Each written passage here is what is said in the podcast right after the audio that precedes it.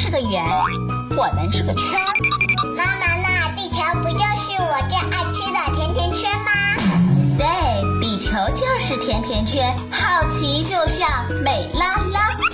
为什么冬天这么冷啊？美拉拉，你先猜一猜吧。要不你带我去沙漠吧？甜甜圈和美拉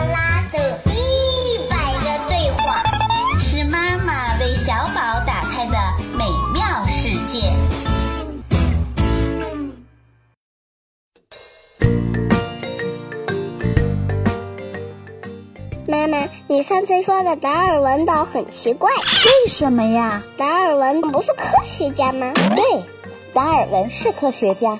美拉拉，如果达尔文还活着，到今年就是两百零七岁了。天哪，他都有两百多岁啦！不过在一百三十四年前，他七十五岁的时候就离开了。那达尔文去过龟岛吗？在一八三五年的时候，二十六岁的达尔文乘坐着一艘名叫“小猎犬号”的英国海军测量船。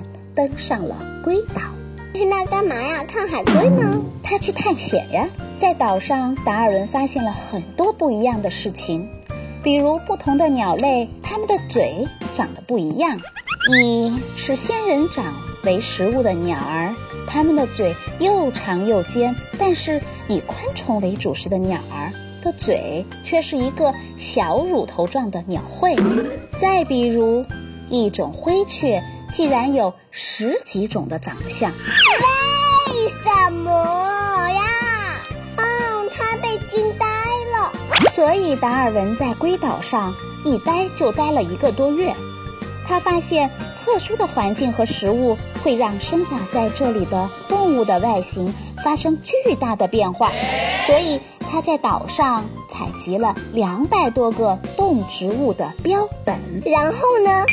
经过他的研究，他写了一本书，名叫《物种起源》。在书里，达尔文的进化论打破了人们之前一直认为的上帝造人的传说。于是，为了纪念达尔文，人们在龟岛上建了一座达尔文的半身铜像，把岛取名为达尔文岛。进化是什么？生物进化指的就是所有有生命的物体会随着环境发展而发生变化的过程。比如，生物从最简单到复杂，从低等到高等，从水生到陆生的变化过程。再比如，人是从类人猿进化而来的。看来我要去趟龟岛了，到祖先找找宝藏了。